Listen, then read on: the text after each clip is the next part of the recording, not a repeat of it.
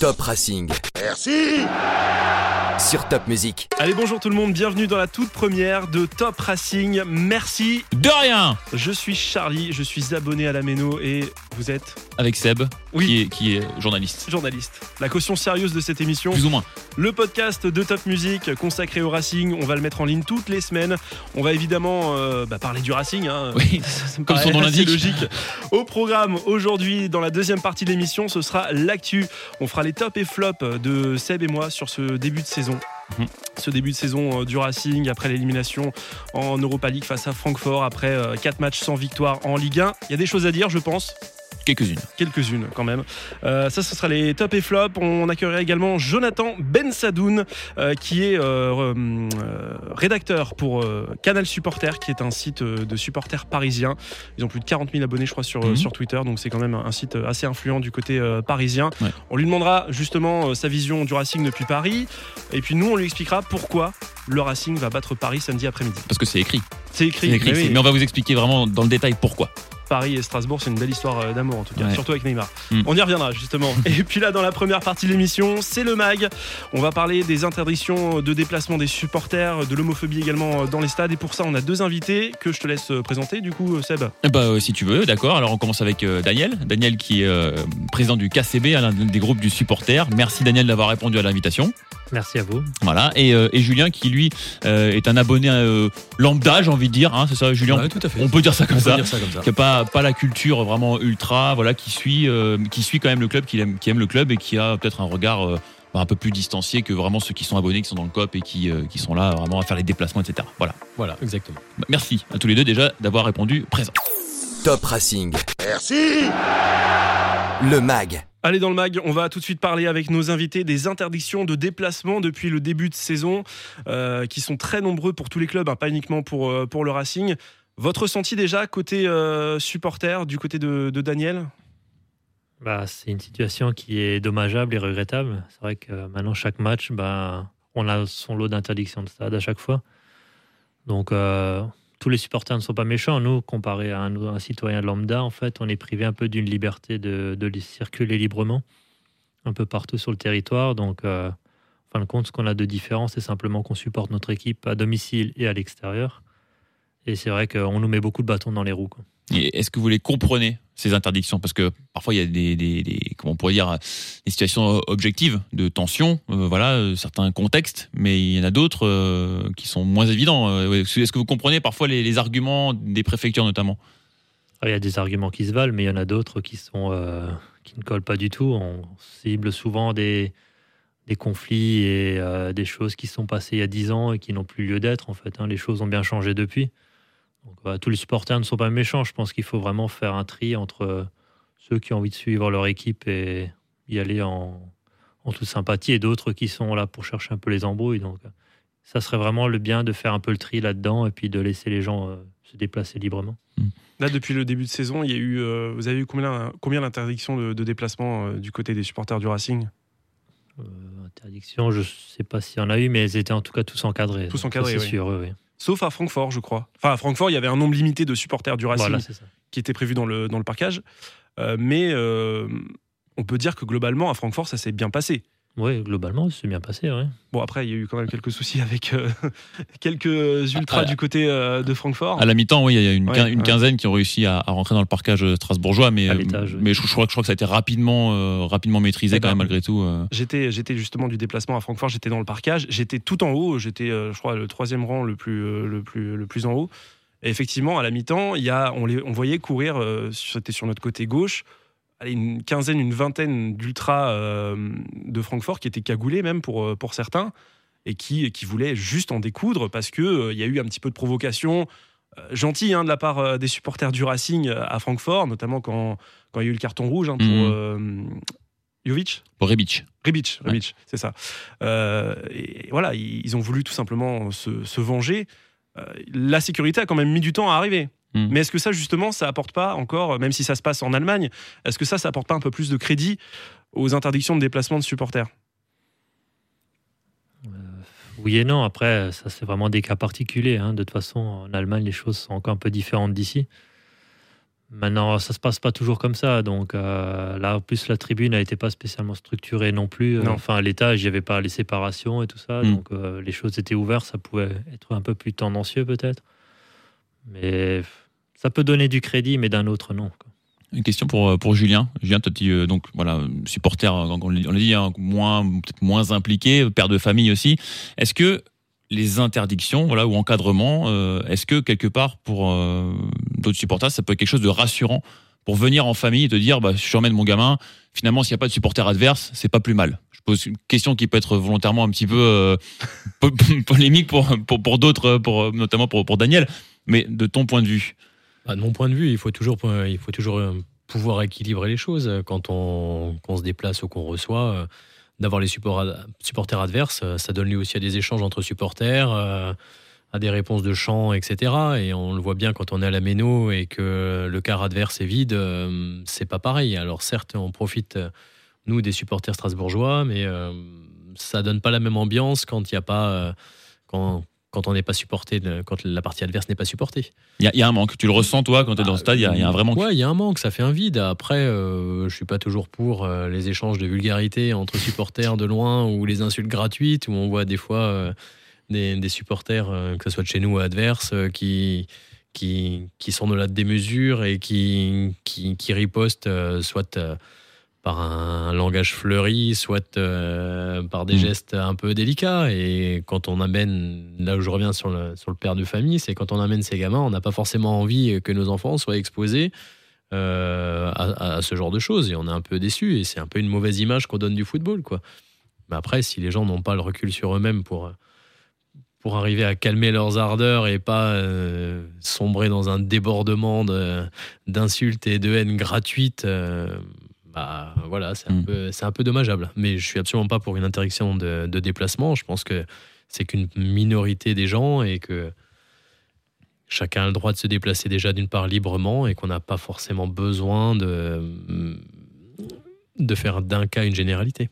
Mais finalement, euh, le- je reviens juste sur Francfort. Je pense que les Allemands ont quand même donné une leçon d'organisation de déplacement de supporters aux autorités françaises. Parce que on était euh, quoi, 1200 2600. Ah oui, 2600. Oui, oui, pourquoi 1200 Euh, 2600 à Francfort. Mi- 1200, c'était le nombre de Francfort, euh, toi, Ah, c'est pour ça. nous. Voilà, Ouais. j'ai inversé les deux. Donc 2600 Strasbourgeois à Francfort. On s'est euh, pour la plupart déplacés en bus ou alors euh, par nos propres moyens, Mm. en, en voiture. Euh, globalement, il n'y a pas eu de souci particulier.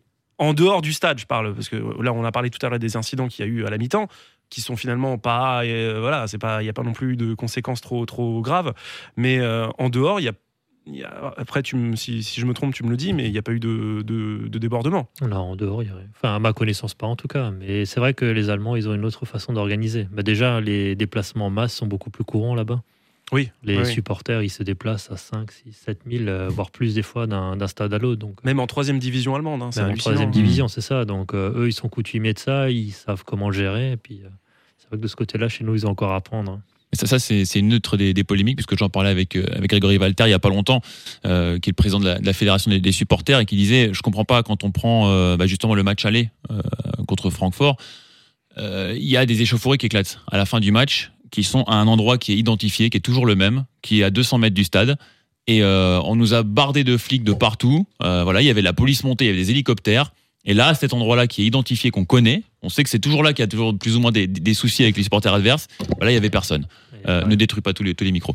Euh, euh, là, là aussi, là aussi quels échanges vous, vous pouvez avoir en tant que supporter? Est-ce que vous avez des échanges? Est-ce que vous souhaitez des échanges peut-être plus poussés avec les, les forces de l'ordre, la préfecture et tout, pour, pour justement leur, leur dire attention, les points de friction, ça peut être là, ça peut être là, ça peut être là, et puis que tout le monde essaie de s'organiser un peu mieux, quoi. Bah, nous, à Strasbourg, on a de la chance, c'est qu'on a un officier de liaison. Donc, euh, c'est quelque chose qui, est, euh, qui doit devenir monnaie courante maintenant dans les autres clubs. Et donc, c'est un référent qui fait le lien entre les, supporters et le club. Donc, ça permet d'avoir déjà un échange, d'avoir une voix qui est portée. Sinon, on a un message à faire passer auprès du club. C'est via lui que ça passe et inversement. Et même auprès des autorités. Donc, c'est vrai que ça permet de, de travailler les choses en amont et d'avoir une bonne organisation. Donc euh, bah après, c'est vrai que les mots, nous, on les fait passer. Euh, je pense qu'ils sont au courant aussi après, mais selon moi, c'est encore une fois une question d'organisation. hein. Mm. Parce que comme dit, comme tu l'as expliqué, les, les points sont identifiés, on sait très bien où ça se passe toujours à chaque fois. Et bah, à ce moment-là, il y avait personne, donc c'est vrai que les choses étaient ouvertes à ce moment-là. Euh, comment euh, est-ce que est-ce que vous avez l'impression tous les deux qu'on est à un moment un peu charnière quand même malgré tout dans dans, dans l'histoire du supporterisme on va dire dans le foot? Euh, à savoir bah voilà il y a ce côté exutoire voilà on sait qu'il y y a des gars qui euh, dans moi j'en connais qui sont banquiers dans la semaine ou je sais pas quoi ou avocats et tout ils arrivent au stade le Ils samedi lâchent. ils enlèvent le maillot ils insultent l'adversaire euh, parce que à un moment donné ils passent sur euh, un- à autre chose, tu vois, ils, dégou- ils dégoupillent pendant, pendant deux heures, le temps d'être à la méno, et après, voilà. Et, et, et, en, et en même temps, pour, pour reprendre les propos de notre président, euh, euh, et en même temps, on a l'impression que ça, on, peut- on veut plus le voir. Et que c'est ce qui est en train de tuer le foot, alors que ça, a été quelque part presque sa force, parce que cette, cette, euh, voilà, cette envie, de, voilà, ce, supporterisme vraiment presque extrême fait que ça pousse aussi l'équipe. Mais on est à une période un petit peu charnière. Comment est-ce qu'on peut faire évoluer, d'après vous, euh, Julien, euh, par exemple, euh, comment on peut faire évoluer cette, euh, ce, supporterisme et ce mouvement ultra finalement? Euh, bah, comment euh, C'est surtout prendre sur soi, quoi. Euh, on, est- on reste toujours la même personne et ne pas prendre euh, la sortie au stade comme un exutoire et là où tout est Tout est permis. Où tout est permis. hein. On le voit rien qu'avec euh, l'interdiction de fumer dans les stades euh, de manière légale ou illégale, ou bah, rien n'est respecté finalement dans, dans certaines tribunes euh, du stade. Et Y, bien. y compris en tribune de presse, je le précise. Ah bah voilà, donc tu vois. Bon, après, juste pour euh, rebondir sur la tribune famille, en général, l'interdiction de fumer est bien respectée parce qu'il y a pas mal de monde qui surveille euh, ça. Et c'est vrai que c'est une tribune qui est réservée, euh, enfin, qui, est, qui est priorisée pour, pour les familles avec des enfants. Et euh, les, les personnes qui s'amusent à fumer sont quand même vite reprises par la, la sécurité de, de la méno. Après, c'est vrai que dans les autres tribunes, que ce soit bah, dans, dans le COP, forcément, bon là, il y a tellement de monde que euh, s'il y en a un qui fume, et pas que de la cigarette, on va pas aller, le- on va pas aller lui dire ah non, non, c'est pas bien, faut que tu sortes. Mais bon, en nord ou en sud, bon, pff, finalement, c'est devenu, ouais, effectivement, tu peux pas, tu peux pas interdire ça. euh, Enfin, tu peux pas mobiliser 36 000 euh, vigiles pour. euh, Non, mais pas forcément mobiliser les vigiles, mais je veux dire, à partir du moment où tu commences par là à dire qu'on ne respecte pas déjà les bases qui sont établies et marquées au départ, ça, ça, ça, ça découle d'un comportement de, de manière générale. C'est on arrive euh, en tribune ouest euh, ou ailleurs, et ben on est une autre personne, on laisse notre personne bien à l'entrée du stade, et puis quand on arrive là-dedans, et ben on se dit bah l'interdiction de fumer, on s'en passera, euh, l'interdiction de d'écrire raciste, euh, Mm. on, peut on peut s'en passer, homophobe pareil. Enfin c'est des choses qui ne viendraient même pas à l'i- à à l'idée dans, dans, dans la vraie vie et et voilà, je veux Ouais, dire. Il y a une sorte d'hypocrisie aussi, parce que on parle de l'interdiction aussi d'alcool, dans, enfin, de, de la bière. euh. Ouais. On peut pas tout interdire non plus. hein. Quoique, non, mais à la méno, à la, méno la, la bière euh, est alcoolisée. hein.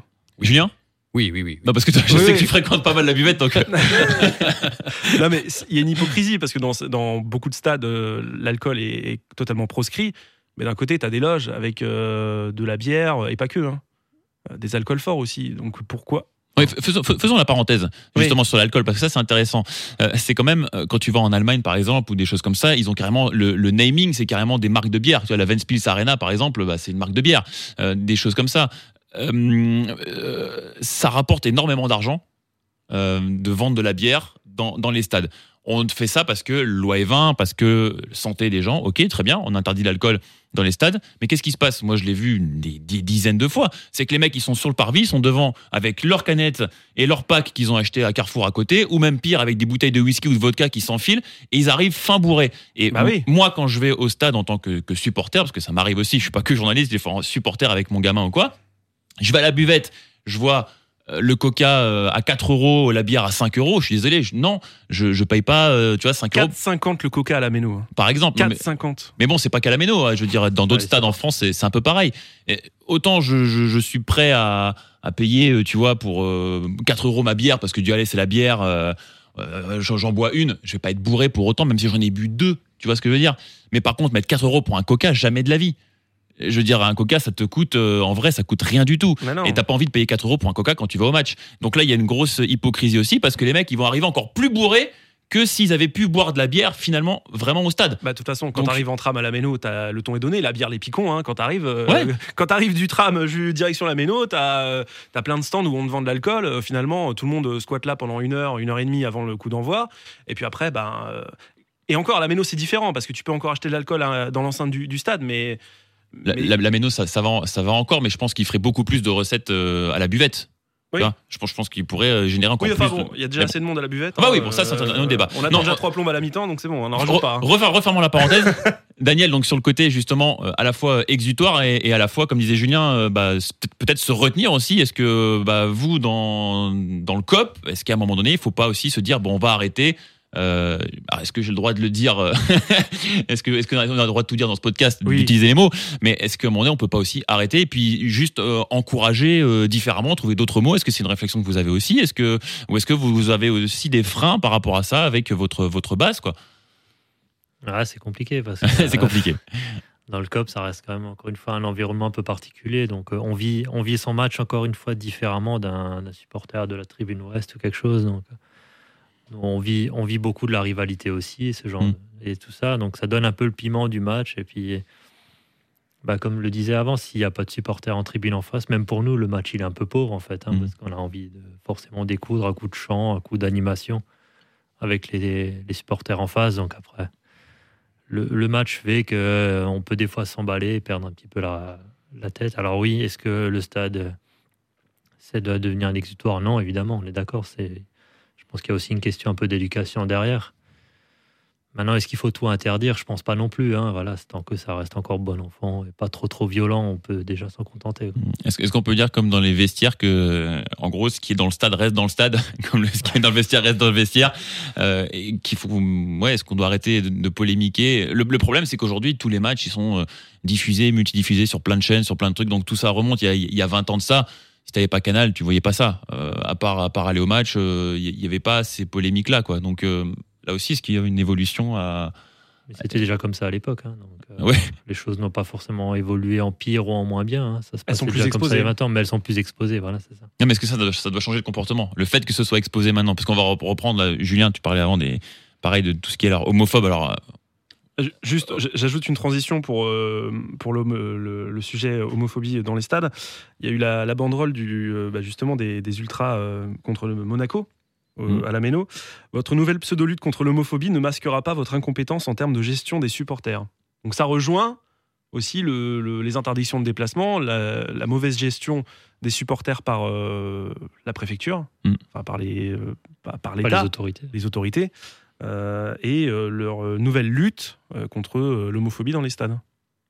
est-ce que est-ce que tu as l'impression, parce que vous avez l'impression tous les deux, que ce, ce débat sur l'homophobie dans les stades, c'est pas un, un truc en plus qu'on vient rajouter par-dessus, comme ça, comme la cerise sur le gâteau, justement contre, euh, un peu contre les supporters, les interdictions de déplacement, les machins, etc.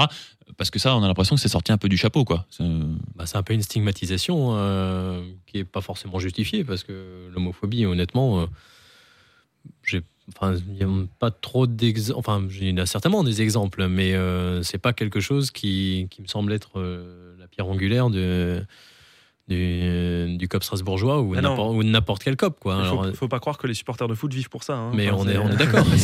On est d'accord. Donc effectivement, je trouve que la banderole, pour le coup, elle était assez bien choisie euh, et que c'était un, un bon message et de dire qu'avant de s'occuper des petits détails, enfin entre guillemets, hein, un petit détail, on ne dit pas, on minimise pas la chose, mais Hmm. entre guillemets, euh, enfin pardon, euh, au lieu de s'occuper de ça, euh, plutôt justement euh, ré- réussir à, à réencadrer, bah, s'il le faut, mais au moins ne pas interdire les, dépla- les- les déplacements extérieurs. C'est- Et j'avais beaucoup aimé la banderole des, des supporters nantais euh, qui, euh, qui parlait de l'hypocrisie de la Ligue de lutter contre l'homophobie, mais en même temps, enfin de la Ligue, de la, de la FIFA, euh, de lutter contre l'homophobie, mais en même temps aller organiser une Coupe du Monde au Qatar, qui n'est pas le pays le, le plus reconnu pour, ses, euh, Oui, tu, bah, pour tu- la défense des. Tu risques la peine de mort, tout simplement. Voilà, hein. Donc, donc, euh, euh, si t'es homosexuel. Donc, c'est vrai que, pour le coup, il y a.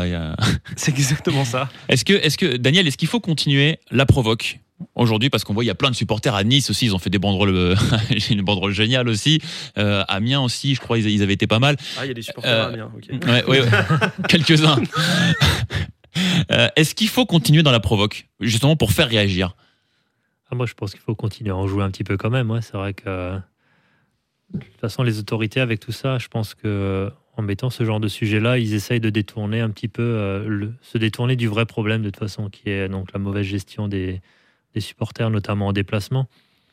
Donc, euh, je pense qu'il faut continuer à les, les titiller un peu avec ça. Et puis, euh, leur faire comprendre que de toute façon, le souci, en fait, il n'est pas là. hein. Il est vraiment plus haut et il est plus large que ça. Donc, euh, moi, je pense oui, il faut continuer à taper un petit peu dedans. oui. Oui, je crois on, on reverra quelques banderoles encore. mais sans être forcément méchant non plus, mais Ouais, voilà, ouais. jouer le jeu un petit peu. et- Mais le, le vrai combat, il n'est pas dans les stades. Le vrai combat n'est pas dans les stades, évidemment. Il pas- Mais comment on fait? Comment on fait alors? Comment on fait quand Je on a y euh, Il y, a- il y a une part d'encadrement non, de- en, en interne euh, de, de vos membres. Oui, bien sûr, ouais, ça de toute façon. hein. Donc, euh, bah, chaque association travaille avec ses membres. Nous, on travaille avec le club aussi pour organiser les déplacements le mieux possible. Après, il y a des choses qu'on ne maîtrise pas forcément. Donc, euh, on peut bien travailler notre sujet à l'amont, mais une fois que tu arrives sur place, c'est plus forcément la même chose. Tu Mhm.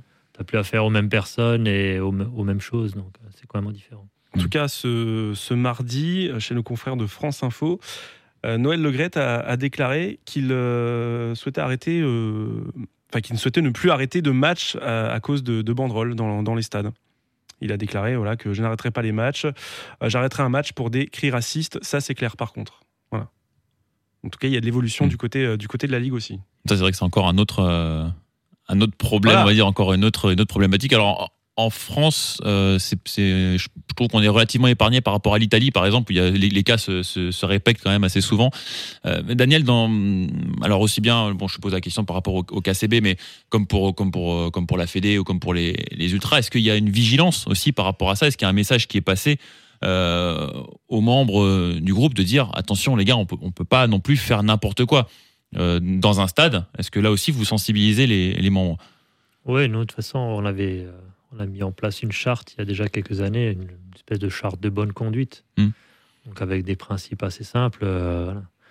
On demande aux gens de se tenir quand même au moins un minimum correctement. Après, on ne peut pas maîtriser tout le monde. Nous, euh, cette année, euh, on a atteint les 400 membres. C'est dur d'être derrière chaque personne et de leur dire ne fais pas ci, ne fais pas ça. On fait passer un message global. Après, les gens doivent euh, Mm. agir en toute intelligence. Oui, mais il y a quand même voilà une sensibilisation. Enfin, vous les, une vous, sensibilisation. vous les prévenez quand même que Évidemment. voilà, on peut pas faire n'importe quoi. Après, c'est aussi un jeu pour certains supporters. hein. Ouais. Parce que quand tu voyais que Marlène euh, Schiappa qui disait euh, que euh, la prochaine fois qu'elle aura, qu'elle entendra ça, elle quittera le stade, sur Twitter, c'était un déferlement. Tout le monde disait ah bah super, on va continuer comme ça, tu pourras partir du stade. Mm. Il y a un jeu qui s'est, qui s'est, euh, voilà, euh, qui- maintenant qui est mis en place entre le, entre la ligue, les arbitres et, les, et certains supporters, certains copes, euh, de, de provoquer justement. c'est ça qui est dommage, c'est que c'est un, c'est un effet pervers en fait. Ouais. C'est un effet pervers toutes ces, toutes ces interdictions. Ouais, mais on n'a pas de poids. Pour, euh, enfin, la provocation, on va arriver à terme. euh, Finalement, on va tout interdire et puis euh, et les supporters ne seront pas entendus. Mais Quelle façon, est, quelle est la, quelle est la, la, la- la con- la contre-mesure de ça? C'est la provocation dans ce cas-là, c'est c'est bien gentil, mais au bout d'un moment, si les autorités décident qu'il n'y a pas de déplacement, il n'y a pas de déplacement. Mm. C'est c'est- Après, le problème, encore une fois, c'est que c'est que il n'y a, pas- pas beaucoup d'écoute non plus euh, en amont. Il y a pas, il y a on a l'impression qu'aujourd'hui le dialogue il est euh, il est au point ou, ou même au point mort quoi. C'est-à-dire qu'il n'y a pas, euh, on n'arrive pas à discuter ensemble. Là, je reprends l'exemple là, euh, du déplacement à Reims. Je pense que pour vous, ça a été une incompréhension totale, ce- cet, cet encadrement, cette interdiction. parce que, alors, Metz, ok, on peut comprendre. Il y a des petites, des petites rivalités. Petite. On pourra en rediscuter au Ouais, courant de la saison. Mais, mais, euh, mais Reims, par rapport au match de l'année dernière, le lendemain d'attentat, on a été reçu magnifiquement Super par le public, etc. Là, je veux dire, là, il y, a- il y a quand même un souci sur, sur ce déplacement-là. Ah, complètement, ouais. Là, c'est vrai que même nous, on n'a pas compris parce que moi, je sais qu'il y a encore euh, deux ans, on était tous, on était une partie en centre-ville, on s'était baladé avant le match, etc. On allait voir la cathédrale. Là, tu n'avais rien le droit de faire, en fait. hein. Hmm. Tu devais simplement venir au stade à un endroit rendez-vous et puis. euh, et c'est vrai qu'on n'a pas compris parce qu'il n'y a absolument aucune animosité avec eux, ça se passe très bien. Et puis, comme tu le disais l'année dernière, euh, c'était euh, deux jours après l'attentat, ça c'était. euh, on avait passé un moment qui était quand même plutôt pas mal là-bas. Il y Mhm. avait un esprit de fraternité et tout. Donc, Oui, il y a même eu la, coup, la- la banderole, euh, la banderole commune. la banderole des, des, des Rémois et des, euh, et des Strasbourgeois euh. Ouais, devant le ça. cop, euh, enfin devant le parcage strasbourgeois. ouais. C'est ça, ouais, les joueurs étaient même venus se réunir devant, etc. Donc, euh, Il y avait une très belle image, ouais. Euh, quand, quand, juste pour, parce qu'on, j'avais discuté avec aussi des, des supporters après le déplacement euh, à Nîmes, très douloureux aussi l'année dernière, où finalement ils ont été euh, remis dans un bus, ils sont repartis dans l'autre sens alors que ils ont même pas pu arriver au, au stade. Ça, c'était le coup de gueule de Seb l'année dernière Ouais, euh, ouais, dans ouais. le morning. Ouais, ouais. Euh, quand, par exemple, tu te déplaces, euh, admettons, euh, à Reims, admettons, tu as la, la possibilité d'aller te balader en centre-ville. En tant que supporter, tu vas dépenser combien d'argent euh, sur place? 20 bières. Bon, moi, j'en vois pas, mais. mais forcément, oui, tu vas forcément te restaurer quelque part et ainsi de suite. Donc, après, à dire un montant comme ça, c'est, je sais pas, mais forcément, le- la ville, elle y gagne forcément un petit peu Voilà, quelque part. hein. Les commerçants, ils gagnent forcément quelque chose. hein. Voilà, c'est là où je voulais en venir. C'est que des supporters qui se déplacent et qui se baladent, qui se promènent, c'est des supporters qui consomment parce que bah, tu passes la journée, donc euh, tu vas pas juste euh, prendre des photos et puis attendre. Tu vas, tu vas aller boire un coup, tu vas manger quelque chose, tu vas peut-être ramener un souvenir de la ville où tu étais. Et tout ça, ça, fait, ça contribue aussi à l'éc- l'économie locale. Ça peut être euh, 400, 200, ou ne serait-ce qu'une centaine de personnes qui viennent au centre-ville et qui consomment et qui ont un petit panier moyen de, de, de 20, de 20 euros, par exemple.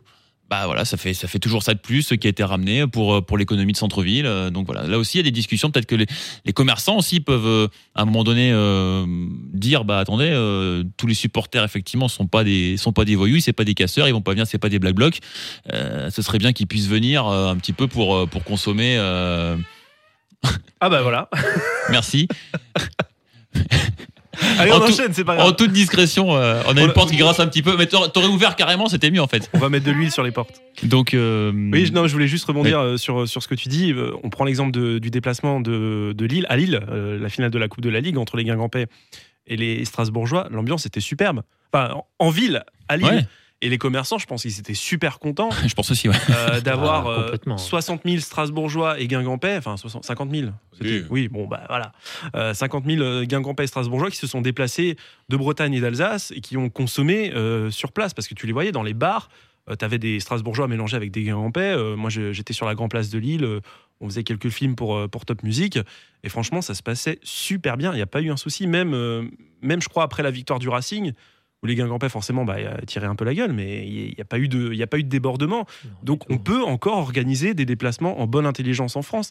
Après, on, on sait que certains clubs sont plus euh, susceptibles que d'autres de, de générer des, des problèmes. Voilà, Strasbourg, c'est encore un club qui est assez euh, calme, je pense, niveau euh, réputation euh, débordement. Mais c'est vrai que demain, tu reçois euh, bah, Marseille ou Paris. euh, C'est une autre histoire. voilà, c'est une autre histoire. C'est une autre histoire. Ouais. sur- quel compliqué. antécédent il se base C'est ça la, la principale question. Sur quel, Mm. Pourquoi il n'y a pas d'antécédent marquant des, des supporters strasbourgeois lors de déplacements, de, de débordements ou, ou outre mesure Enfin, à moins- ou- Bah non, pas à ma conséquence, mais quand on voit Nîmes ou, ou Nîmes où ça a été, euh, c'est une aberration. J'étais, Mm. Je te rejoins complètement sur, euh, sur le fait qu'on on n'a pas su pourquoi. C'était quand même Ouais. euh, déroutant de dire, bah voilà, une- on est reconnu comme un des plus beaux publics de France, et des, et- mais on n'a pas, on n'a pas une marque, euh, une marque de supporters euh, hooligans, quoi. Mm. Donc, euh, C'est fi- c'est fini le Marseille de l'Est. hein. Non, mais c'est vrai, c'est vrai que de- Ouais. de- depuis, depuis euh, bah, le CFA2, quoi, finalement, euh, il y a tout un ménage, entre guillemets, hein, qui, a, qui a été fait. On est reparti sur des bases quand même beaucoup plus saines, en tout cas à Strasbourg. Alors, c'est vrai que c'est pas partout le cas, mais à Strasbourg, euh, Daniel, je sais pas depuis combien de temps tu vas à la Méno, mais tu pourras, je pense, nous, le tu pourras nous, nous confirmer que l'ambiance, elle a quand même changé. Oui, elle a vraiment changé. hein. C'est vrai qu'on a une nouvelle génération de supporters en plus qui est arrivée maintenant depuis le dépôt de bilan. C'est des gens qui sont euphoriques, qui vivent beaucoup euh, sur, euh, sur les montées du Racing forcément et qui ont une autre façon de voir le, le foot en général. Ils veulent se déplacer pour le club et non pas pour aller chercher des embrouilles par-ci par-là. Mhm. Donc c'est vrai que ça a bien changé depuis l'époque et il n'y a vraiment pas d'antécédents sur lesquels on peut se baser dessus. Quoi. Certains arrêtés, ils trouvent des, des antécédents qu'il y a eu il y a 10 ans en arrière. quoi. Mais les choses ont complètement changé depuis. hein. Mhm. Il n'y a Ouais. plus les mêmes personnes. Et puis des fois, t'as des, des, des, comme, comme pour Nice, j'avais un peu suivi, c'était extraordinaire parce que ils avaient Ah oui. interdit le déplacement des supporters niçois et donc la semaine d'après, ils ont eu peur que comme ils avaient interdit les Niçois de se déplacer, euh, eh bien Ouais. il y ait des, des conséquences vis-à-vis de l'autre, Des représailles. des représailles vis-à-vis du, donc du prochain club qui allait venir, qui avait rien à voir avec le premier, Euh, et donc ils ont aussi interdit cela de se déplacer parce qu'ils avaient la semaine précédente interdit aux Niçois de se déplacer. Mais surréaliste. Surréaliste. Là, vraiment, tu, tu comprends pas. Et comme pour Francfort, euh, oui, mais alors les Strasbourgeois, ils sont quand même potes avec ceux de Karlsruhe, mais comme ceux de Karlsruhe, ils aiment pas ceux de Francfort, on craint que. C'est bon, faut arrêter. Quoi. À un moment, euh, si, si, si tu veux vraiment, c'est vrai que si tu veux vraiment trouver un prétexte, tu le trouves. Je dirais moment, Oui, tu, peux toujours, tu peux toujours trouver quoi. Messieurs, on va, on va conclure dans, dans pas longtemps. Juste, est-ce que euh, vous avez des propositions de. enfin, comment, comment on peut résoudre ces problèmes, que ce soit les interdictions de déplacement, euh, les, les discussions qui n'avancent pas ou qui sont impossibles avec, euh, avec les autorités euh, ouais, Est-ce ouais, que- surtout une ouverture d'esprit des autorités. Voilà. Parce que par là, euh, vu que c'est eux qui tiennent la clé du cadenas, euh, si eux ils décident pas que les gens sont pas forcément dangereux en, en se déplaçant pour voir du foot, euh, bah, ça va être difficile. Ouais, puis ce qu'il faudra à la tête, c'est des gens qui connaissent quelque chose au foot aussi. Donc, euh, c'est souvent, ça fait un peu ça le problème. hein. Est-ce que vous n'êtes pas déçu que du côté du Racing, on tape pas un peu plus du, du point sur la table? Est-ce que c'est quelque chose qui, qui vous semblerait logique? Bah, Bah. nous, on aimerait bien qu'ils aillent un peu plus loin dans la démarche. hein. Je pense que bon, ils font aussi en sorte de. Ils parlent toujours de clubs un peu différents, donc je pense que ce serait l'occasion justement de montrer un petit peu ce club différent en allant peut-être un peu plus loin face aux autorités, en mettant les choses un peu plus en avant. Après, oui, je pense que pour le club, c'est difficile de se mouiller aussi quand tu n'es pas une puissance comme le PSG ou quelque chose où ta voix elle porte peut-être plus que les autres. C'est peut-être un peu plus compliqué aussi. Après, comme tu l'as dit aussi, le, le Racing a aussi mis en place euh, bah, cet agent de liaison, comme on dit, c'est. Arnaud hein, qui, s'occupe de ça, ça, ouais. voilà, qui, qui fait le lien aussi avec les autorités. Donc ça, c'est déjà aussi, voilà, je pense une, une façon de. Mais c'est vrai- que c'est pas pas montré quoi, c'est pas spectaculaire, c'est pas euh, c'est pas très médiatique. Ils essayent un petit peu voilà de, de, de négocier un peu en coulisses, mais peut-être que ça vous ferait du bien aussi d'avoir peut-être un, un soutien un peu plus, euh, on va dire juste juste médiatique quoi, finalement, juste un peu plus voilà flagrant qu'on va dire. Eh ben merci messieurs, on conclut du coup sur, sur ce débat. Euh, merci euh, Daniel, donc président du COP Ciel et Blanc, et Julien, supporter abonné euh, à la Méno. On vous reste avec nous quand même pour les tops et flops Tout à fait. Avec On plaisir. va parler des tops et flops de ce début de saison dans la deuxième partie de l'émission, c'est l'actu. Top Racing. Merci L'actu. C'est l'actu de Top Racing, merci Bah de rien. Euh, pff, Avec plus d'enthousiasme, s'il te Bah, plaît, Sébastien. Euh, tu, tu le dis si, si t'as pas envie d'être là. Hein. Mais si si si. Mais si. voilà, bon. Euh, on Faut va que passer. c'est Ouais, Voilà. la première, exactement. On va passer au top et flop de ce début de saison côté Racing. On rappelle un petit peu les résultats trois matchs nuls, une défaite en, en Ligue 1, un parcours honorable en tour préliminaire Oui, d'Europa League. euh, parce que bon, on, on se fait sortir par Francfort. C'est quand même pas de chance déjà d'avoir tiré Francfort euh, pour ce barrage. Ça s'est joué à. Ah, pas grand-chose. Ouais, à pas grand chose, un carton rouge quoi. Ouais, en gros, ouais. En gros. On va dire ça. Il y a un petit, coup, un petit de pression sur le rabbit, quoi. Ouais, ouais, ouais, aussi, oui. Et puis un public euh, de Francfort qui était déchaîné. Euh, J'ai encore mal aux oreilles. c'est vrai que c'était assourdissant. Les flops, on va commencer par les flops de Sébastien. Ah, tu veux commencer par les flops Ouais, ouais, on va rentrer Euh, direct dans le alors, dur. flop, c'est un grand mot peut-être parce que c'est des, des petites déceptions pour moi parce que je les, je les attendais peut-être un petit peu plus haut. Je commence avec euh, Ibrahima Sissoko euh, que j'avais trouvé très rayonnant et très imposant physiquement la saison dernière quand il est arrivé. Pour l'instant, je le trouve un petit peu en dedans. Euh, et avec le départ de Jonas Martin sur ce poste de sentinelle, je pense qu'il aura vraiment un vrai rôle à jouer dans les prochaines semaines. Et pour l'instant, je le trouve un, un petit peu en dedans, un petit peu effacé, un petit peu euh, voilà, il est pas pas pas très présent euh, à la récupération. Enfin voilà, je trouve un petit peu un petit peu en dessous. Euh, ensuite, euh, je mettrai euh, Mitrovic, le capitaine, qui a voilà deux trois petites boulettes qui nous coûtent quand même cher, même si Oui. voilà sa présence, elle est quand même dans les duels. Tu vois que voilà, ça reste un, un bonhomme. Mais c'est vrai qu'il pareil. Est-ce que l'enchaînement de matchs euh, à lui, il lui a pas été un peu plus préjudiciable qu'à d'autres, peut-être. Voilà. Enfin, en tout cas, c'est sûr que le Racing aura besoin de lui toute la saison. Donc euh, euh, voilà. Mais c'est vrai qu'il y a eu deux trois petites boulettes et puis voilà, le but contre son camp. Bon, après, ça c'est péripétie. Mais c'est vrai qu'à Francfort, il- peut-être que l'intervention, il peut la faire différemment. euh, Non, bon, non, voilà. Et puis je dirais aussi petite déception. euh, je sais pas si vous serez serez d'accord avec moi, mais je mettrais bien Ludovic à Jorque parce que il, Je suis l'ai- d'accord. je l'ai trouvé vraiment Mm. Excellent sur la deuxième partie de saison l'année dernière, même si on même si on, on gagnait plus trop de matchs, mais je trouvais que vraiment il portait l'attaque et une grosse présence athlétique sur les, les contrôles, etc. Et là, je le sens un peu moins, il prend un peu moins la profondeur. et J'ai l'impression qu'il est plus hésitant finalement. Alors que le schéma est le même, les joueurs sont les mêmes, mais j'ai l'impression qu'il est voilà, il sait pas trop. euh, il, il a- a un peu perdu le mojo quoi. Est-ce qu'il avait pas envie de partir? Oh, Parce on parlait de lui un peu à Francfort, Ouais, après le départ je- d'Alaire, justement. Non, je sais pas. Il, il a fait une saison en Ligue 1 dans un club qui lui fait confiance, qui le lance. Ouais, mais est-ce Euh, qu'il s'est pas dit ah ouais, il y a Francfort qui s'intéresse à moi, peut-être que la. Bundesliga ça peut être pas mal dans un club qui joue l'Europe, euh, comme le Racing à l'époque, mais Ah, il se plaît bien, Strasbourg. Ouais. il se plaît bien, mais euh, est-ce qu'il s'est pas dit euh, je peux viser plus haut? Ah, mais je pense qu'il y a. Avant, il avait des bons centres aussi, hein, venant de droite. Ah, je vois ce que tu veux dire. Va- Gonçalves, euh, ça venait ça arrivait surtout sur, souvent sur sa tête. hein. Euh, Maintenant, il les a un peu moins. T'étais fan moins- de Gonçalves, hein Plus fan que lui, tu peux pas trouver. C'est vrai. Ouais, on fera une spéciale Anthony Gonçalves dans la saison, je Ah pense. bah voilà. Porte quand aussi cette saison du Ouais, coup exact. Du coup, il a changé. Du coup, il est abonné à Caen maintenant. Ça sera heureusement qu'ils sont en D2, hein, comme ça, il n'y a pas de, Ah bah, de conflit d'intérêt. Ils sont pas prêts de remonter, hein, vu le début de saison. Enfin, Ouais, euh, c'est un peu le début de compli- c'est saison. un- mais- C'est un peu compliqué. Euh, bon, bah mes flops, je vais te rejoindre sur Mitrovic déjà. Mhm. Trop de boulettes qui nous coûtent cher. Euh, je trouve euh, bah, clairement pas, pas dedans en ce début de saison. Est-ce que euh, la défense à 3 est vraiment faite pour lui? Peut-être pas. Là aussi, j'ai un il faudrait peut-être passer au vissé au lieu des moulets. euh, Il tiendrait mieux, la- mieux sur la pelouse. On va lancer une cagnotte Litchi. Ouais. Mitrovic qui a vraiment du mal en ce début de saison. Moi, je mets Dacosta aussi dans mes flops Ouais.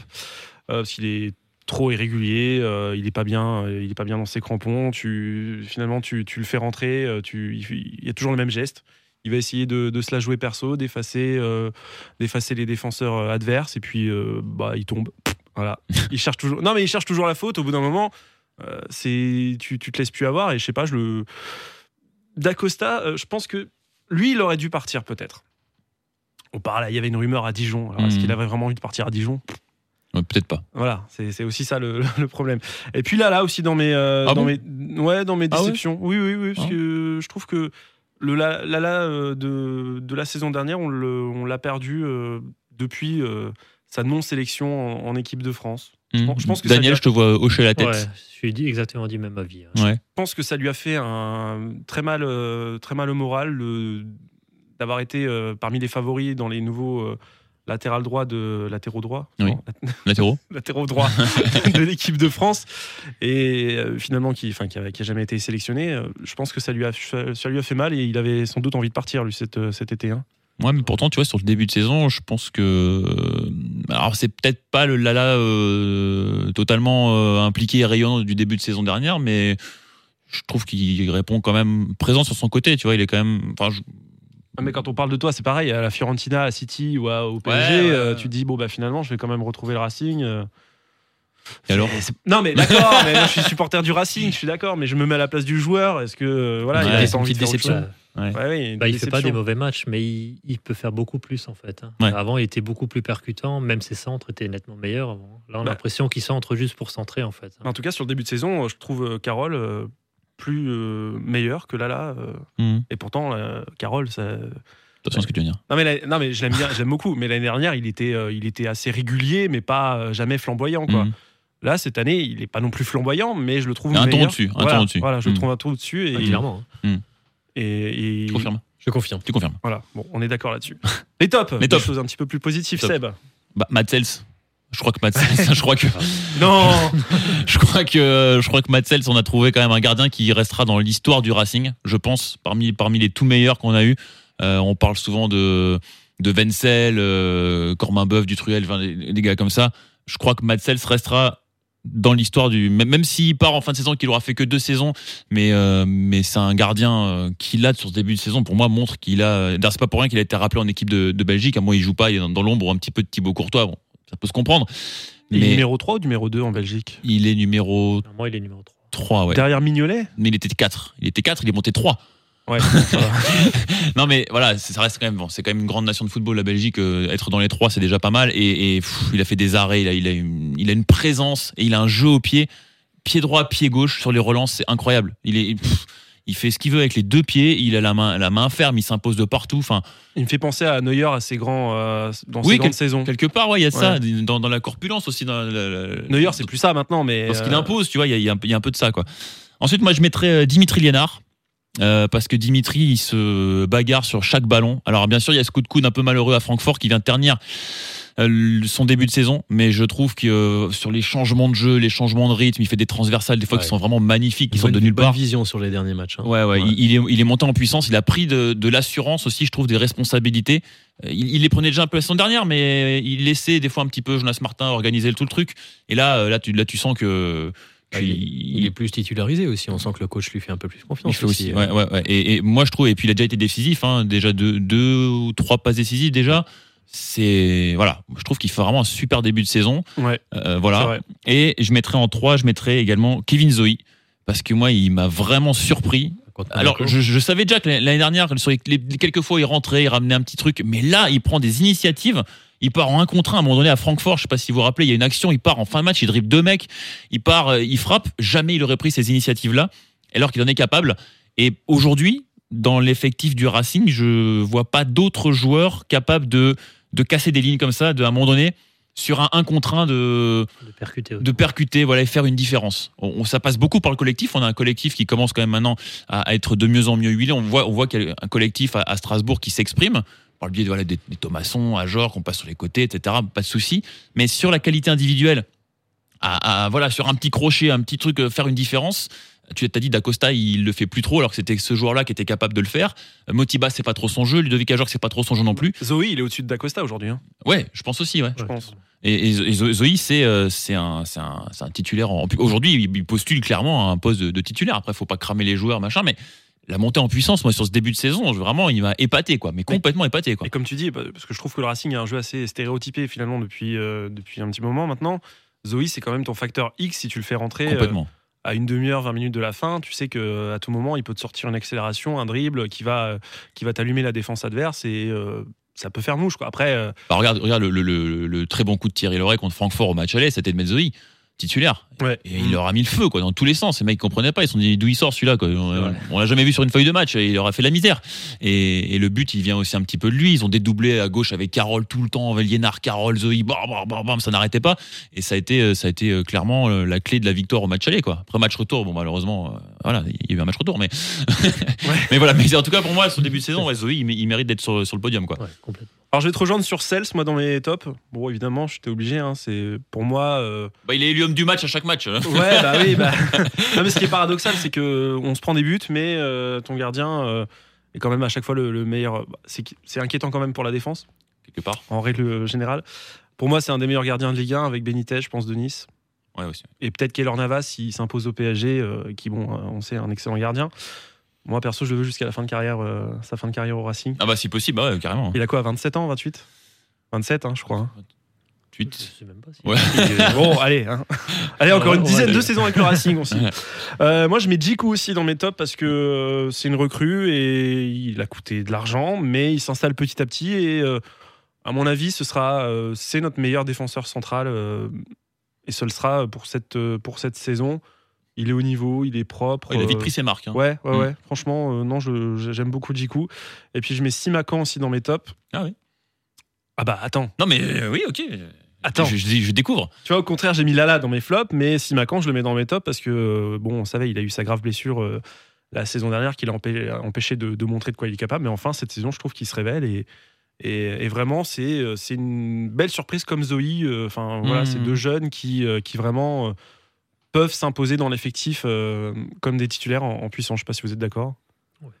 On se rejoint là-dessus. Ouais. On se rejoint. Ils ont ils ont- ils ont l'air d'accord. Puis ouais, mention spéciale aussi pour, euh, bah, pour Zoé de ma part, Liénard et puis, euh, puis Carole, j'en ai parlé tout à l'heure pour Lala. Mm. Autre chose à rajouter sur les tops et flops de ce début de saison?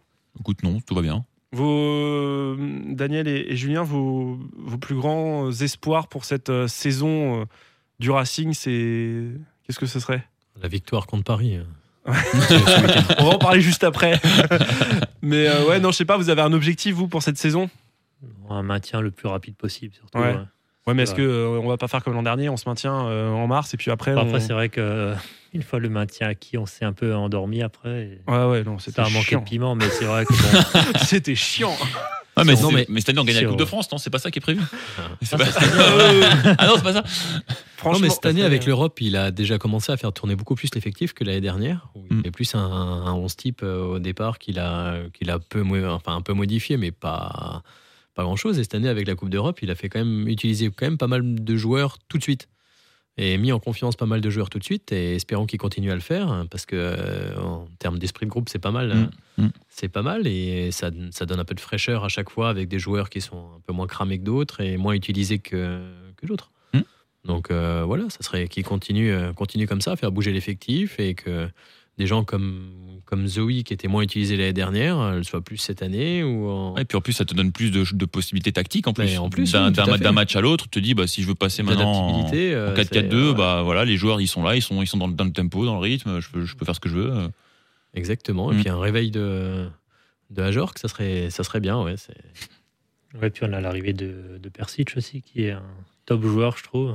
Je Ouais. trouve qu'il a une qualité de jeu qui est vraiment, euh, vraiment pas mal du tout. Ouais. En tout cas, on perd pas en qualité avec le départ de, Martin. Voilà. Je pense que s'il arrive maintenant à, à jouer l'esprit libéré, puisque maintenant il sait qu'il a un contrat à longue durée, Ouais. donc euh, je pense Mm. que voilà, ça va être un joueur important. Et qui juste qu'il fasse mentir les, les statistiques de l'année dernière. Le chat noir. Ah, il est vraiment tombé dans la plus Ouais, bon, c'est ça, donc, ça aussi, euh, c'est pas forcément de sa faute.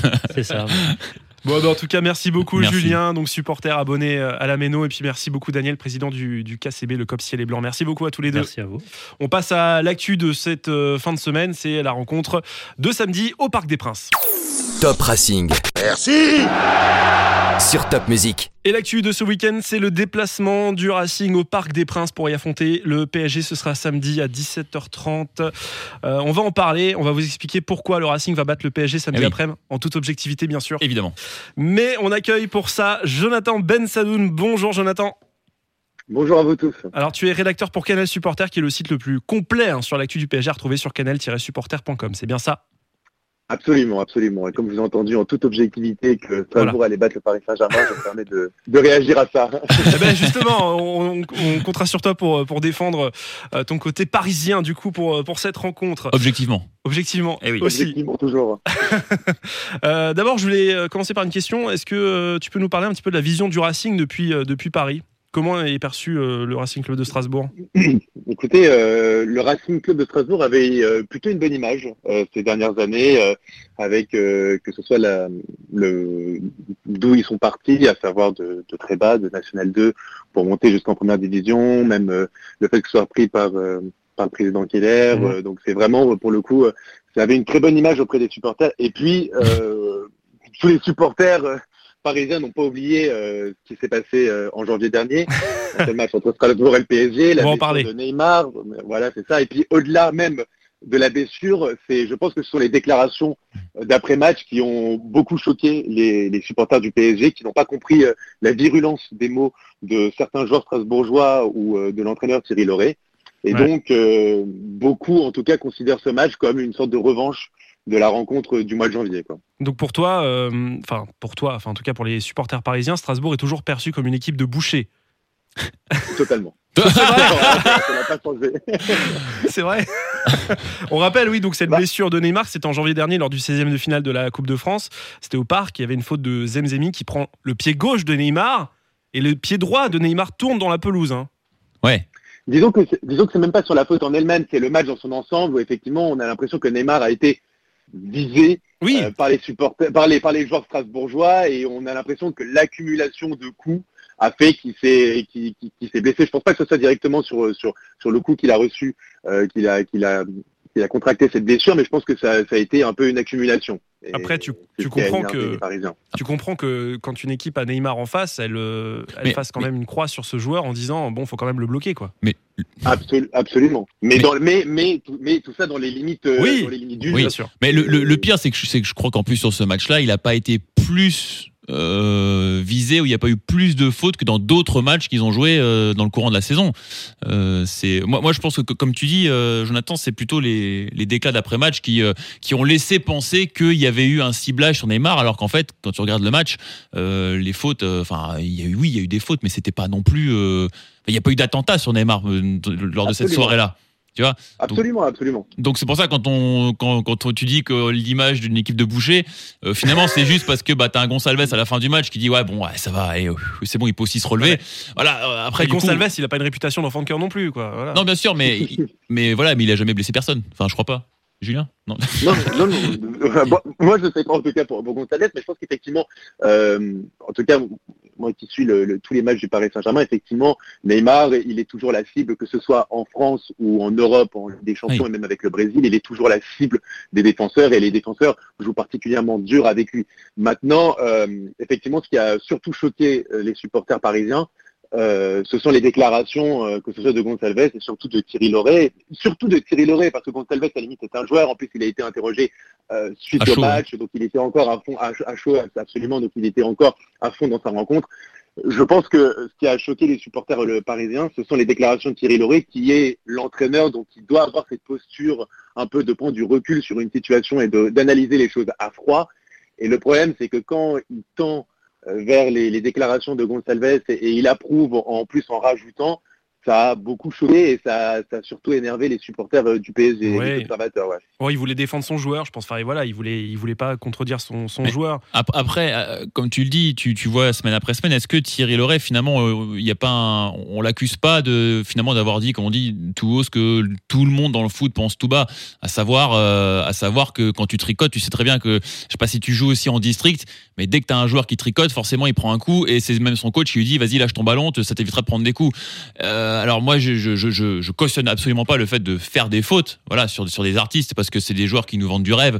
Et moi, j'adore voir euh, Neymar faire des des, des, des, des trucs, enfin des trucs qui sortent de nulle part. Comme Ouais. j'adore, comme j'adore voir Dimitri Liénard faire un petit euh, un petit crochet, un petit roulette machin. Dans son niveau, voilà. Non, mais son- dans, dans son style. Mais non, mais tu vois ce que je veux dire. On, on aime évidemment que les joueurs fassent des gestes, mais est-ce que ce qu'on reproche à Thierry Loret, c'est pas d'avoir dit euh, finalement ce que tout le monde pense, à savoir, écoute, quand t'as un joueur, deux joueurs face à toi, que tu continues à faire roulette, roulette, roulette, roulette, au lieu de lâcher ton ballon alors que ton coéquipier est tout seul à 5 mètres de toi et que ça peut faire une action. euh, J'ai envie de te, demander, Jonathan, lequel des deux respecte le plus le football? Bah, Ne- bah, moi, j'ai envie de dire, Neymar respecte le football, puisqu'à partir du moment où c'est le leader technique d'une équipe et qui fait gagner, et qu'il a beaucoup fait gagner le PSG, en jouant effectivement comme ça, alors parfois il en a peut-être abusé, mais on va dire que ça fait partie de son jeu. Si maintenant Neymar, il doit changer son jeu euh, parce qu'il risque de tomber sur des adversaires qui peuvent être énervés à la suite de ça et donc le blesser, euh, moi j'ai envie de dire effectivement, euh, après on peut comprendre que Neymar soit un peu exaspéré de la Ligue 1 parce qu'il se dit je peux pas exprimer totalement mon talent parce que je peux, je, je, je peux risquer ma santé et me reblesser pendant six mois et rater la Copa América. Parce qu'il prenait pas de cours en Espagne, peut-être que, euh, bah, il était, oui, mais Ah. il- la preuve c'est qu'il a- il avait pas eu ces, ces, ces blessures-là. Selon Bah, toi, il a quand même raté les, pas les- les- à chaque fois les. les- selon toi, ça a joué dans son envie de partir cet été? Ah bah évidemment. Ouais. Ouais. Ah bah ça, bah, alors, ça, ça n'a aucun doute. Bien Et- sûr, c'est le niveau de la Ligue 1, le, le, le fait que le fait que la- il considère la Ligue 1 comme un, un championnat très dur, voire trop dur physiquement, euh, et qu'il ne se sent pas assez protégé par les arbitres. Après, bah, Qu'il aille pas en Angleterre. pas, hein. et- En Angleterre, c'est pas pareil. En Angleterre, euh, c'est pas la même forme d'agressivité. Disons que c'est euh, c'est beaucoup plus, il y a beaucoup plus de contacts, Ouais. euh, certes, mais plus réguliers. Là, on a l'impression, et, tout particulièrement euh, quand, les, les, quand il y a des adversaires qui jouent contre le Paris Saint-Germain, euh, qu'il y a un excès d'agressivité et certains, euh, effectivement, peuvent critiquer l'arbitrage parce que euh, souvent, les joueurs du PSG se- ne se sont pas assez, disons, protégés. Il y a eu beaucoup de joueurs blessés l'année dernière par, le, par, par des adversaires pour excès de combativité et il y a eu Mm. très peu d'expulsions ou de, de cartons euh, délivrés à- aux adversaires. Après, Donc, tu, sais, euh, tu sais très bien que pour euh, 18 équipes sur, euh, sur 20 dans le championnat de Ligue 1, le match contre le PSG, c'est le match de l'année. quoi. Donc forcément, tu as, un excès d'engagement, tu as, voilà, as une volonté de faire, de faire bien, sauf peut-être pour certaines équipes qui se déplacent au parc en y allant comme des victimes, ce qui Mm. n'est pas forcément le cas du Racing. Mhm.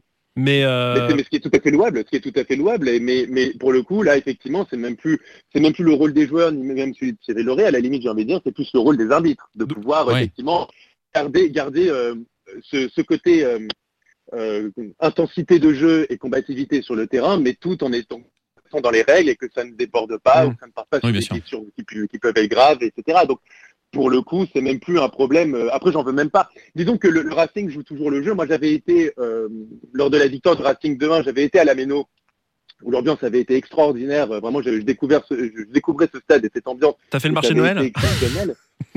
Évidemment, bien sûr, Ah oui. pour le marché de Noël. une, une pierre deux coups.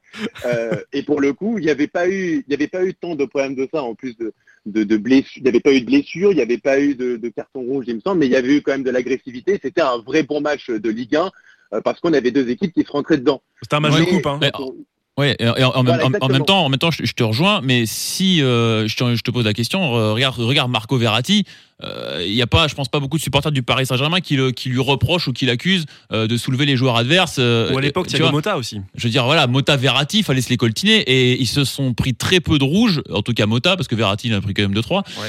Euh, mais mais il y a, un il y a- match, un jaune. il y a quand même beaucoup de patience des, des, des arbitres, parce que tu parles des arbitres, vis-à-vis d'un mec comme Verratti qui a des fois un comportement qui est détestable et qui en plus euh, derrière met un, met un Verratti, tacle par derrière. Tu vois, donc euh, pff, Verratti se prend quand même beaucoup de. Il est quand même très surveillé par les arbitres. Effectivement, Thiago Motta, euh, là, il a, il a l'expérience, disons, quand il a joué au Paris Saint-Germain, il avait l'expérience de pouvoir euh, mettre des petits coups euh, en douce. Sacré filou, celui-là. enfin, vraiment un, un grand filou. Verratti, moi, j'adore, hein, Personnellement, Mota, j'adore, Ouais, hein, je suis fan. hein. Ah, ah bah, je- ça, ça m'étonne pas, voyez-vous. Oui, parce qu'on est Strasbourgeois avant tout. Non, non, mais en tout cas, en tout cas pour le coup, effectivement, je pense que euh, les supporters parisiens, ils ont encore effectivement cette rancœur Donc, euh, sur euh, les déclarations qu'ils ont pu avoir d'après-match, mais je sais que les ultras parisiens ont beaucoup de respect pour pour les ultras déjà strasbourgeois, mais aussi pour tout ce que représente le club de Strasbourg et comment ils se sont reconstruits. Et euh, là où ils arrivent, à savoir à, à pouvoir jouer un match de Coupe d'Europe, remporter l'année dernière la Coupe de la Ligue, euh, en partant de rien. Et ça, je sais que pour le coup, les ultras parisiens et les supporters du PSG respectent énormément ça. mais selon toi, l'accueil sera hostile euh, samedi au parc? Bah, je pense que, disons que les supporters parisiens, ils- les ultras sont Ouais. concentrés tout d'abord sur Neymar. Ça, pour le coup, je, je- je suis certain, Neymar, il va, il va être attendu au tournant. Il va se faire siffler ultras. Oui, oui. Oui. Aucun doute là-dessus. Aucun doute. Ouais, en tout cas, ouais, en tout cas par les ultras, peut-être pas par la majorité du stade, mais les ultras parisiens, ils attendent impatiemment euh, le retour de Neymar au Parc des Princes pour bien faire savoir que, voilà, ces, derniers mois, sont, ils l'ont très mal pris, ils ont très mal pris ces derniers mois. Après, on peut tout à fait comprendre. Et euh, mais aussi, effectivement, les Strasbourgeois ne sont pas non plus accueillis à, à bras ouverts au Parc des Princes. Et euh, bah tiens, justement, tu, tu tends euh, une perche, euh, Jonathan, parce que comme on voulait t'expliquer pourquoi le Racing va, va battre Paris, bien moi, dans, dans mes arguments, il y avait justement le fait que bah, euh, Neymar euh, pouvait être euh, le facteur euh, négatif de ce PSG par rapport justement au sifflet du public. Euh, voilà, ça peut, ça peut aussi provoquer un, un petit effet inverse d'incompréhension peut-être au niveau des, des joueurs parisiens. Et peut-être que les, les Strasbourgeois pourront en, en profiter. Euh, est-ce que je, est-ce que je, je- je déroule Moi, je mes suis- autres arguments? Euh, Ou est-ce que vas-y, tu veux, euh, Non, euh, non, mais je suis d'accord avec toi sur, sur Neymar qui, qui fera son, il fera son retour. Il, il sera titulaire, c'est quasiment sûr, euh, Jonathan. Oui, oui, oui. Il y a, il y a- il y a de très fortes chances qu'il joue euh, au moins une heure de jeu. Sauf s'il se blesse au pied droit entre temps l'entraînement.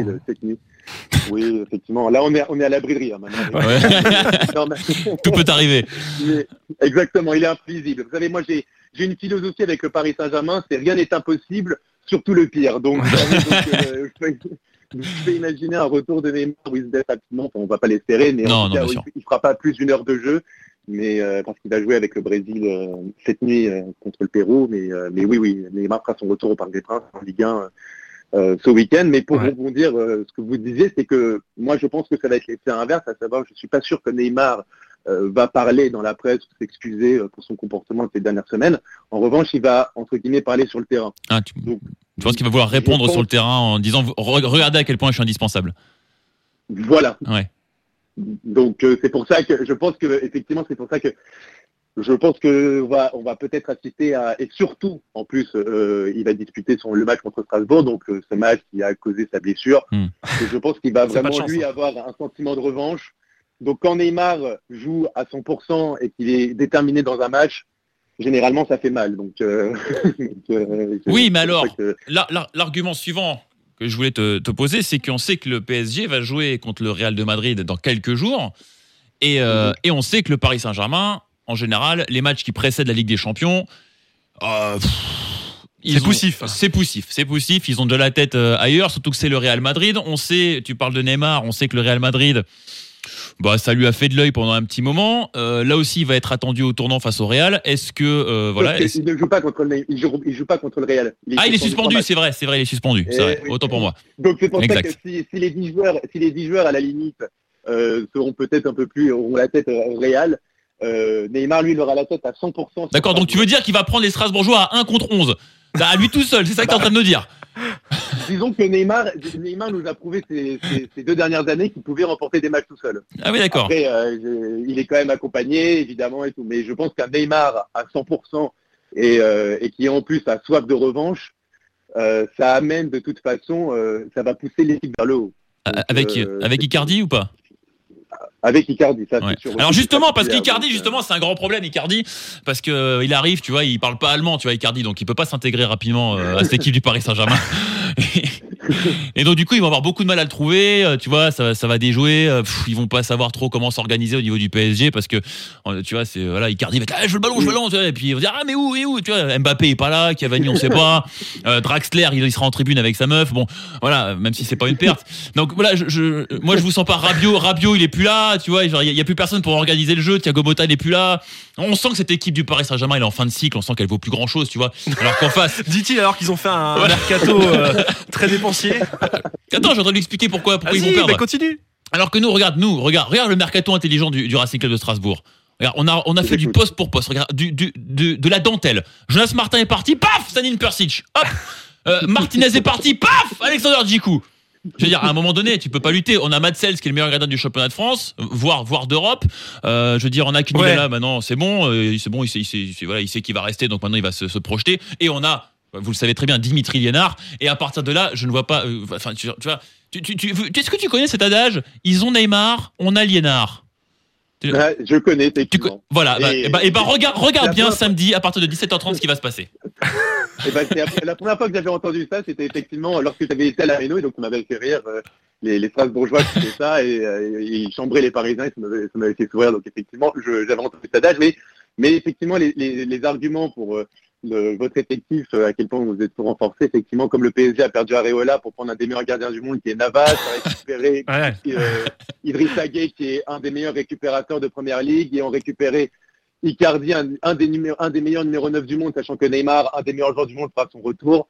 Ouais. Je pense qu'effectivement, vos arguments sont bons, en fait. Regarde, re- regarde bien Kevin Zoe et, re- et voilà.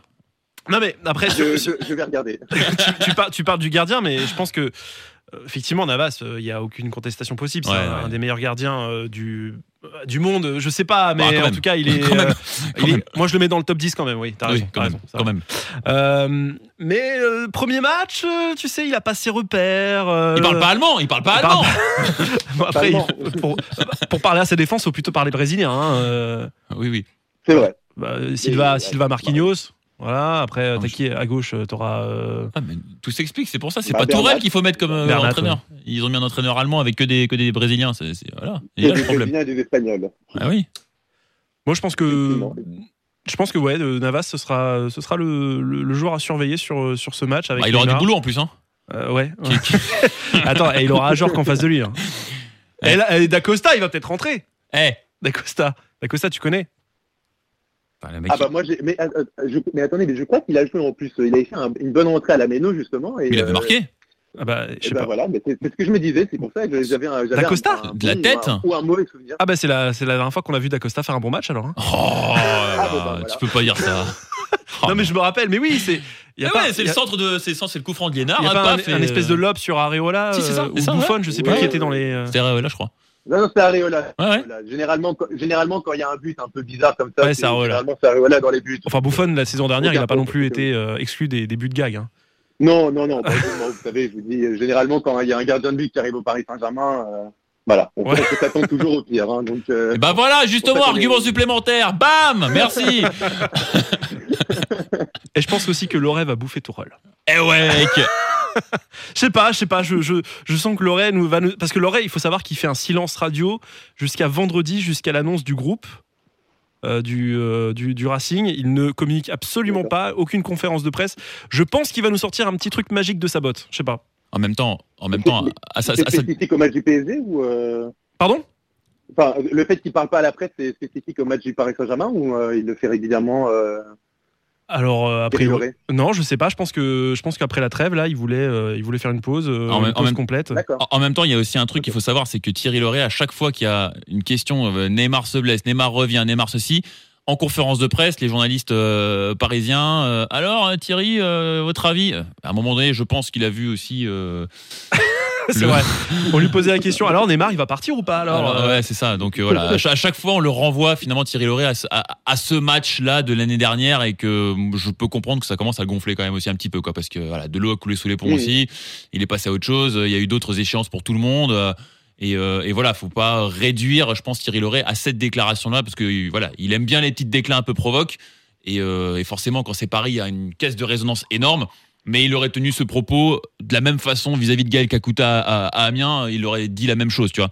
Donc euh, voilà, je pense qu'il a aussi envie qu'à un moment donné, on, on passe un petit peu à autre chose. Quoi. Et puis, euh, on rappelle que Mbappé et Cavani seront, seront pas là. hein. Tu, tu confirmes, Jonathan hein? Cavani peut-être dans le groupe, mais Ouais. Mbappé, euh, Mbappé c'est certain, il sera Mm. absent, oui. Aucun doute. Bon, écoute, je pense Bah, que merci. on a compris pourquoi Strasbourg allait battre le, le, le PSG. Ça, c'est ça, c'est samedi. clair. Je pense que. Je pense... Voilà. Ton pronostic, euh, Jonathan? Euh, Neymar ah, 2 je suis désolé, effectivement, je pense que, que Paris va, va, va remporter ce match. Ça sera pas aisé parce que ça, ne l'est ja- ça, ça ne l'est jamais face, face au Racing Club de Strasbourg, mais euh, je vois bien un 2-0 ou 3. hein, donc, euh, Ouais. Ce sera pas facile, mais je vois bien un petit 6-0. Ouais, D'accord, hein, fous-toi de nous. Quoi. Écoute, Non, non, ça sera pas une balade de santé. Ça, généralement, le PSG galère toujours contre Strasbourg. Donc, euh, donc voilà, je pense qu'on verra un match encore serré et, et euh, les Strasbourgeois, ils vont pas hésiter à mettre de l'intensité. Et, et à la limite, même, j'ai envie de dire, les, quand on voit les supporters parisiens, euh, ils sont toujours ravis, en tout cas, de voir une équipe euh, qui se donne à 200% euh, dans un match et qui donne du fil à retordre aux, aux joueurs du PSG plutôt que que, que une équipe qui arrive en victime expiatoire et qui se prenne 6-0. Comme et, Toulouse. euh, bon, bah voilà, ils ils proposaient un- comme Toulouse, euh, comme Toulouse, ce qu'ils ont pu, pro- proposer. Donc, euh, donc voilà. Jonathan, qu'est-ce qu'on souhaite du coup au, au PSG pour cette saison? Euh, Bah, une deuxième place derrière Strasbourg. Un déjà. quart de finale de Ligue des Champions. Ouais, que, au, au moins, au moins un match de, un match de Coupe d'Europe au mois d'avril. Voilà. Ah, ça fait moins longtemps, hein Ça, bah, En ça- Euro- ça, en c'est- Europa League, il y a moyen. Ah, ça- je pense qu'en Ligue des Champions, je pense que ça ira. L'année dernière, j'avais un peu plus de doutes cette année, voilà.